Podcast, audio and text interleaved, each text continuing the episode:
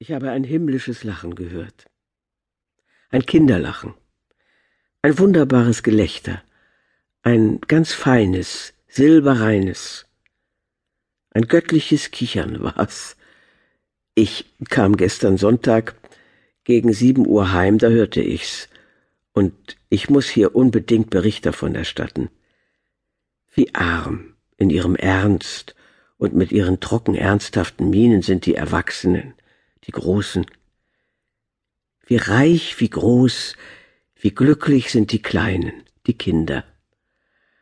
Ein so volles, reiches, süßes Glück lag im Lachen der zwei Kinder, die neben einer Erwachsenen einhergingen, eine so überschwängliche, reizende Freude.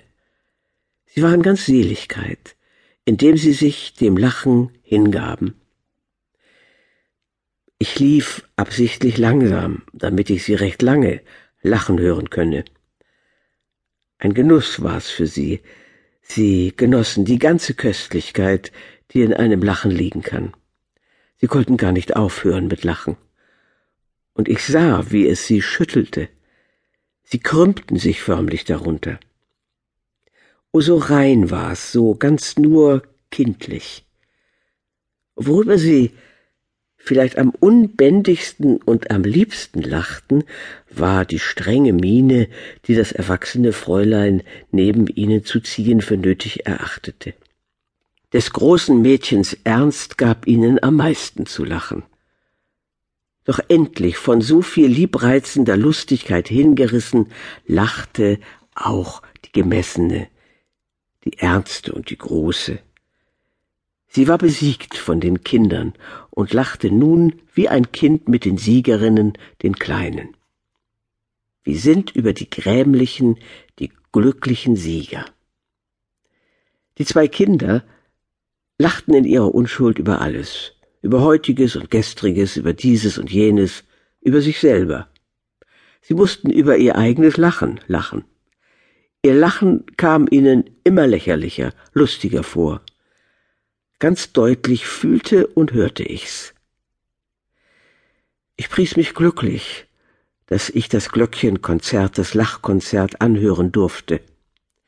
Die ganze Straße entlang lachten sie.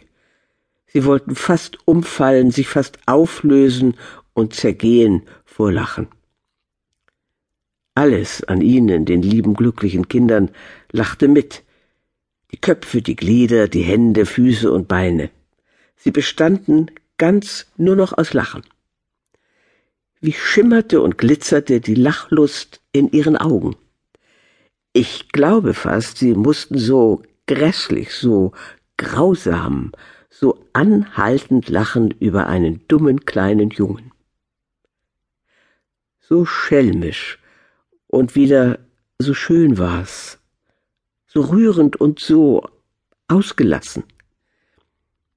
Wahrscheinlich war der Lachanlass nur ganz geringfügig gewesen. Kinder sind eben Künstler im Erfassen eines Grundes, recht selig zu sein. Ein kleiner, leiser Vorfall mag es gewesen sein, und da machten sie eine große Geschichte daraus, hingen solch ein langes, großes, breites, üppiges Lachen daran. Kinder wissen, was sie glücklich macht. Der Kuss. Ich wurde meiner hübschen Handschrift wegen von einem meiner Lehrer sehr gelobt. Die Welt flog über dem Elternhause vorüber. Lange erschien mir nichts mehr. Ich zählte Geld, das mir nicht gehörte, stellte Schecks aus. Somit schien mir, ich sei im Dienste eines Bankhauses. Aus dieser Situation heraus entstanden mir Briefe an eine Frau. In einem derselben schrieb ich Ich bin immer wie in einem Zentrum.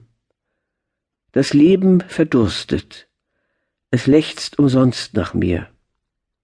Ich blicke es bloß so an, trage es in mir wie ein Liebender das Abbild seiner Seelenlust.